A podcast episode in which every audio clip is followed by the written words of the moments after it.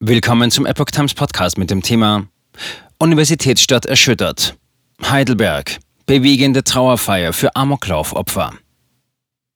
Ein Artikel von Epoch Times vom 1. Februar 2022.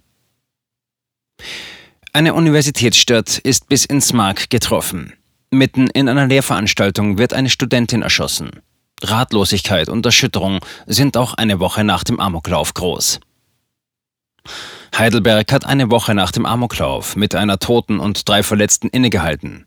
Genau um 12.24 Uhr am Montag schwiegen die Besucher eines Trauergottesdienstes eine Minute lang für die erschossene Studentin, die Menschen in der Stadt und darüber hinaus.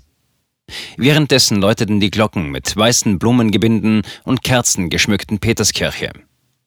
Genau zu diesem Zeitpunkt am vergangenen Montag gingen die ersten Notrufe aus einem Hörsaal der Universität ein, in dem ein 18-Jähriger mit einem Gewehr um sich schoss.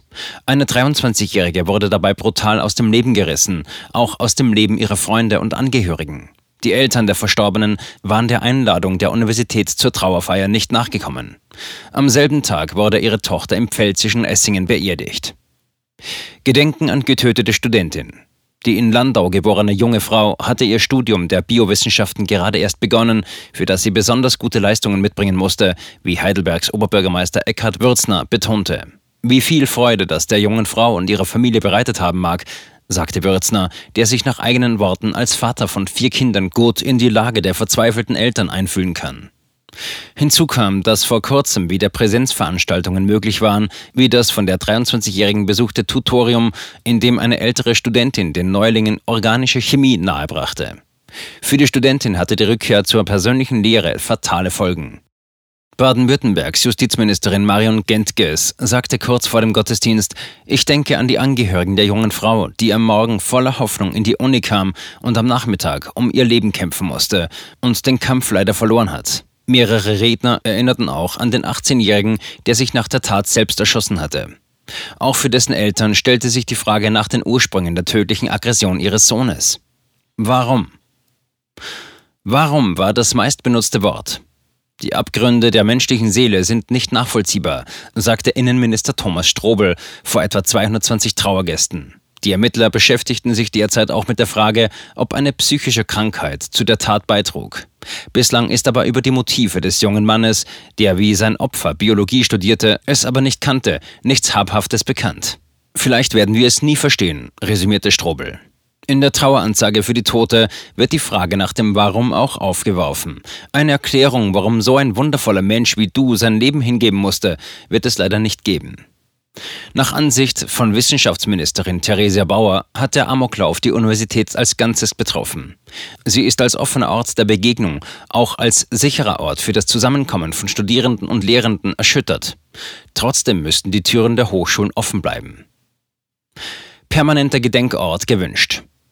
Universitätsrektor Bernhard Eitel bezeichnete das Attentat als Anschlag auf die wissenschaftliche Lebensform. Wir ziehen uns aber nicht in unser Schneckenhaus zurück, sondern rücken enger zusammen. Auch Strobel mahnte, Mauern und Zäune dürfe es nicht geben. Das widerspreche dem Motto der ältesten Universität Deutschlands, dem lebendigen Geist. Er wünsche, dass man einander wieder vertrauen und unbeschwert die Hochschule besuchen könne.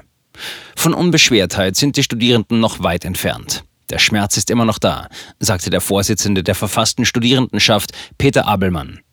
Eine aus unseren Reihen hat uns für immer verlassen und andere haben Dinge erlebt, die kaum zu beschreiben sind. Bei der Lehrveranstaltungen waren rund 30 Studierende präsent, die mit ansehen mussten, wie ihre Kommilitonin durch einen Kopfschuss so schwer verletzt wurde, dass sie wenige Stunden später im Krankenhaus starb. Sie stehen im Mittelpunkt unseres Denkens und Fühlens. Für die Studierendenvertreter ist mit der Trauerfeier die Verarbeitung der Tat noch nicht abgeschlossen.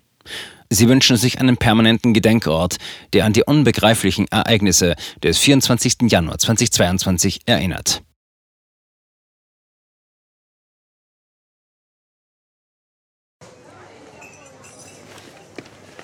Bis Brot ich ess, das Lied ich sing.